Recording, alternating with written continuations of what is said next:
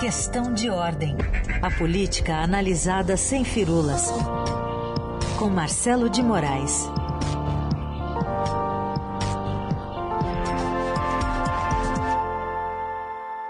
Bom dia, Marcelo. Bom dia, Carol. Tudo bem com você? Tudo bem comigo. Assassinar o camarão. assim começou a tragédia no fundo do mar. Eu tenho me engasgo aqui com as coisas que a gente Essa é do meu tempo, hein? Essa tra- tragédia no fundo do mar. É, a gente do pensou meu numa coisa meio carioca, assim, pra puxar o assunto. É. Gostou? É, é- essa é do meu tempo. Acho que era originais do samba, né? Se eu não me engano. Aliás, essa aqui é original de Samba, também de São Paulo. A carioca É, eu tô é. dando spoiler porque vai ser no final.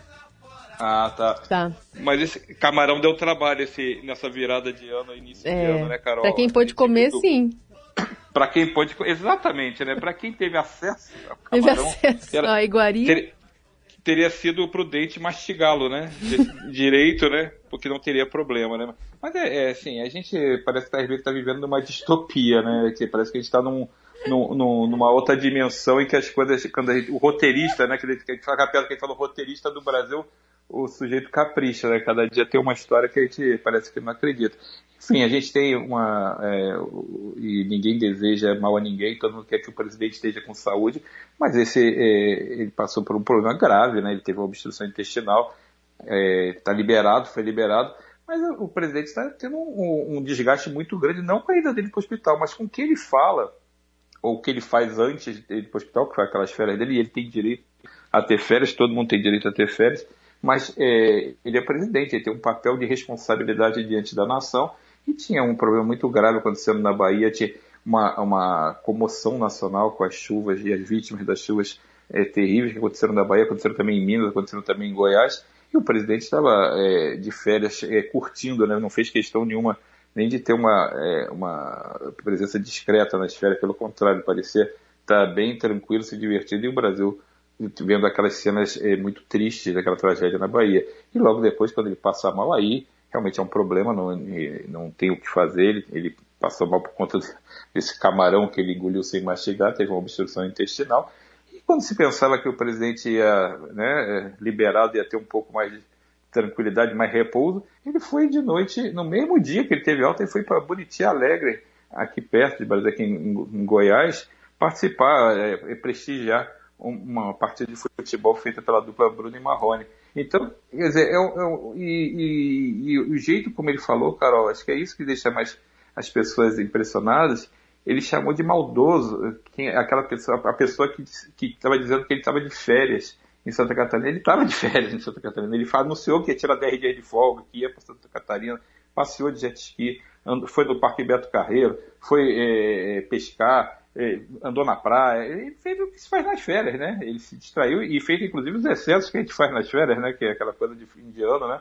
Acabou tendo um problema até por conta disso. E, e a gente ver ele depois falar que é maldoso quem diz que ele estava de férias. Então, essa disputa da comunicação, a disputa da narrativa, está causando um desgaste político para ele que ele não precisava ter. Ele está, é, cada um, cada político faz a política, a sua própria política do que entende. Ele sabe o custo que vai ter eleitoral, ele sabe o custo que vai ter na avaliação, ele sabe o que o levou à presidência e sabe o que vai ter que apresentar para tentar se reeleger. Se a avaliação dele e dos principais auxiliares dele é que essa comunicação é adequada, que esse comportamento com essas falas que não condizem com, a, com o que as pessoas veem todos os dias, se ele acha que isso é adequado, ele vai ter que depois ver se isso vai ser reproduzido nas urnas, se ele vai ter apoio e respaldo popular, ou se o eleitor vai dizer uma coisa contrária a isso. Então, para quem está pensando na reeleição e está com a rejeição tão forte e parece estar num, num, num momento de dificuldades para sair desse cenário de rejeição forte, ele está caminhando num caminho, uma trilha bem perigosa, uma trilha bem, bem difícil para conquistar a reeleição, porque o que a gente vê é o presidente um dia se divertindo, né, aquela coisa, curtindo as férias, o país preocupado com a Covid, o país preocupado com as enchentes em vários estados, e ele depois dizer que é, é falar uma, retratar uma outra realidade. Então, o presidente vai acumulando desgaste, vai perdendo a batalha da comunicação do seu governo, né, não consegue é, passar as mensagens e a narrativa que ele deseja, e acaba ficando cada vez mais enfraquecido, né, Carol? Sim, super. E, e durante as férias, né, voltou a falar de vacinação, de que a filha dele não vai se vacinar, enfim. Pois é. é enfim, é, é uma, é uma questão que, que continua ali no, na pauta do presidente, né? Essa questão de aceno eleitoral, aí como você falou desse futebol muito posando para foto ali junto com o pessoal do É, fica parecendo que é uma coisa, uma coisa para redes sociais, né, para a turma é. dele, para os mais fiéis. É um eleitorado que realmente esse eleitorado raiz, né, do Bolsonaro é um eleitorado apaixonado por ele, gosta muito dele, vota nele incondicionalmente. Só que esse eleitorado talvez não, não seja suficiente para ele, e certamente não será suficiente se ele ficar só com esse voto para chegar à reeleição. Então Sim. ele precisa de mais. É, é, falar para os convertidos em política não adianta, não soma voto. Falar para os convertidos você tem é uma soma zero, porque essa turma já está com você. Então o que, que o presidente precisa? Se ele quiser realmente conquistar a reeleição, ele precisa abrir esse leque de apoio, como ele fez em 2018, quando ele teve um apoio muito grande e conseguiu se eleger no segundo turno. Se ele ficar falando apenas e, jogando, né, agindo apenas para a turma que é fiel a ele, ele não vai conseguir ampliar esse leque de apoios, esse leque de votos que ele precisa, e aí é, vai acabar fracassando nessa tentativa de reeleição. Então o presidente, quando faz esse negacionismo até na narrativa dele, dizer que é maldoso quem diz que ele está de férias, quando ele está de férias, ele está fazendo, na verdade, um, um, favor aos adversários dele, porque tá, fica muito fácil criticar o presidente nesse sentido, porque o que ele fala não bate com as imagens que todo mundo está vendo. E essa questão da Covid, é importante que você falou, Carol, é, da vacinação infantil, que ele disse que é, que é contra. Ontem o governo foi obrigado a recuar oficialmente e vai autorizar a vacinação infantil, que demorou muito, inclusive. A Anvisa já deu essa autorização, acho que há quase três semanas, são 20, 21 dias, se eu não me engano que essa autorização foi dada pela Anvisa para vacinação das, das crianças é, a partir de 5 anos. Então, é, ele acumulou mais um desgaste porque estava interessado em jogar de novo para essa massa de convertidos que ele tem e não pensando na saúde pública em geral. Se a Anvisa der o ok, se as autoridades e, e, e especializadas na área deram o ok, ele está só fazendo um discurso de narrativa para jogar para essa galera e não está, é, na verdade, está mais uma vez abrindo mão da discussão de, de responsabilidade no, no trato da saúde pública.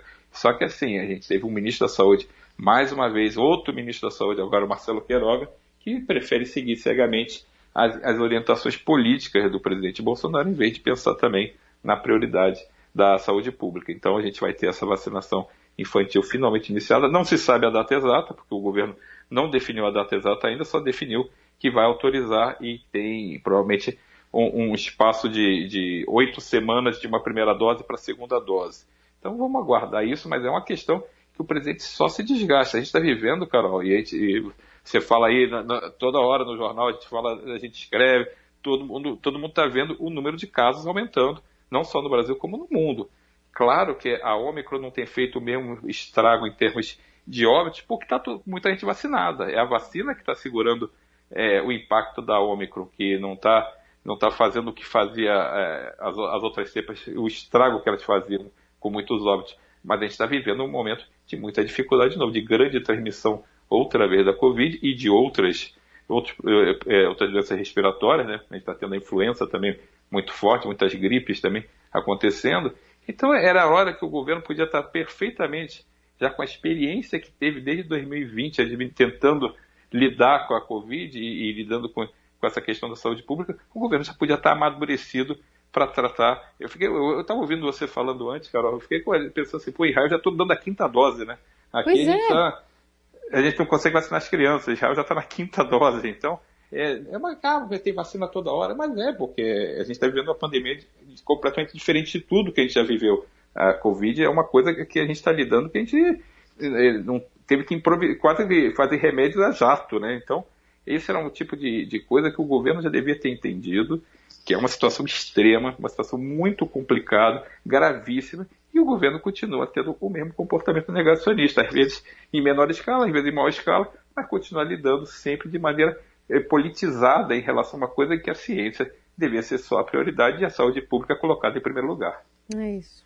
Bom, pensando em movimentações aí é, no Congresso, enfim, a gente sabe que Brasília está meio esvaziada por esses dias, mas o Centrão está seguindo o seu estilo ali de é, brigar né, entre si por causa de liberação de recursos. Ontem, inclusive, na, na fala que o presidente deu assim que é, recebeu alta aqui em São Paulo, ele mencionou, foi perguntado ali pelos jornalistas sobre uma possível saída da ministra Flávia Arruda. E ele negou, disse que não, enfim, que ela está, por enquanto, fazendo um bom trabalho. Se precisar substituir, vai fazer. O que está rolando em relação a, a, ao cargo dela?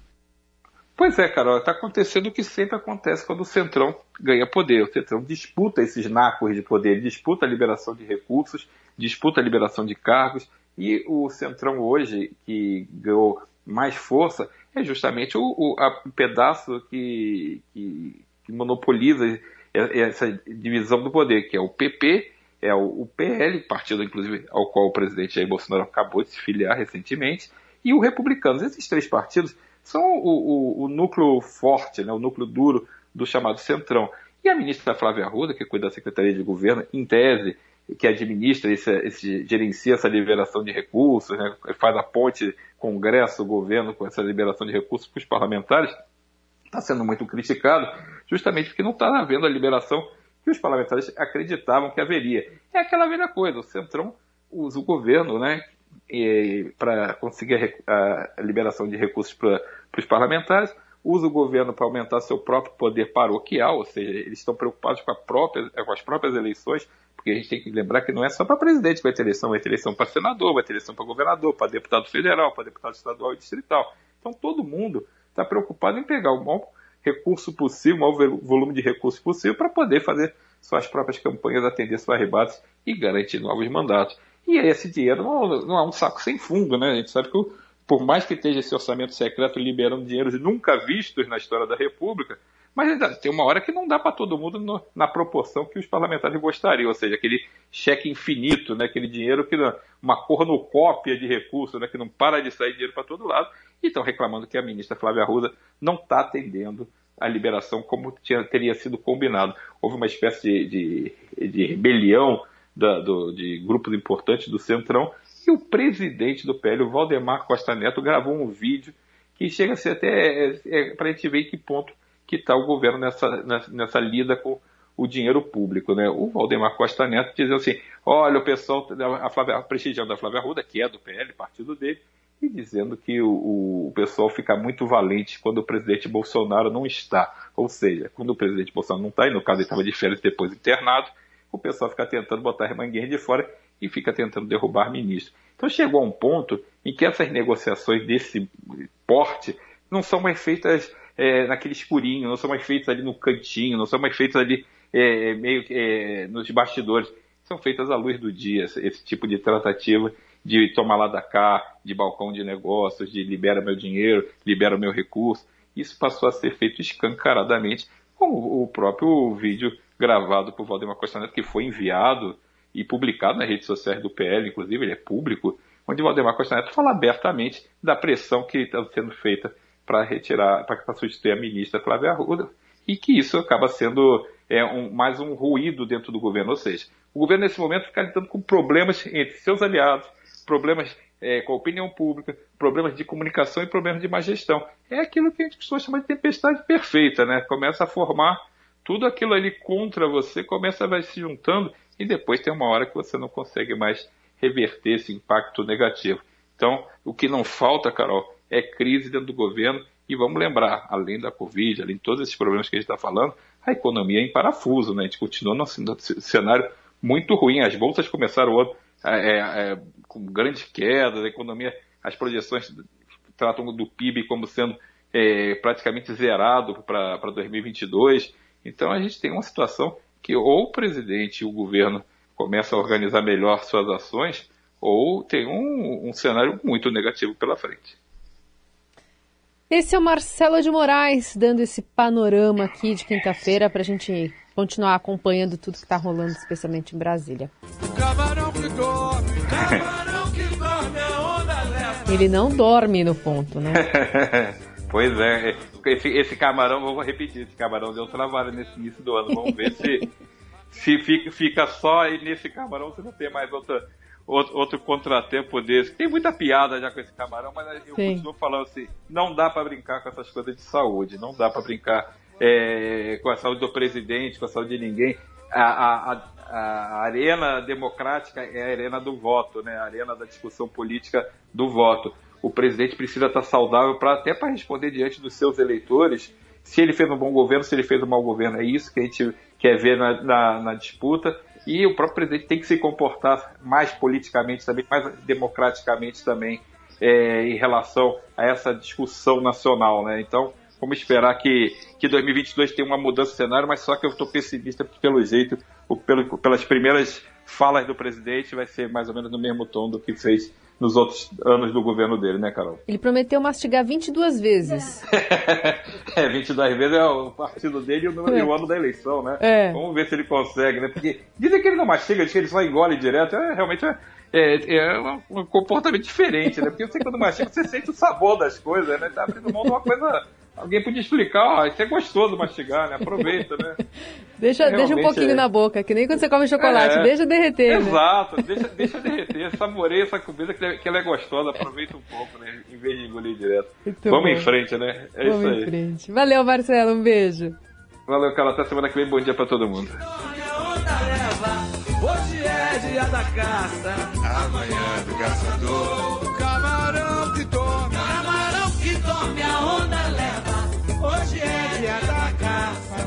Leva. Hoje é dia da caça, amanhã do caçador.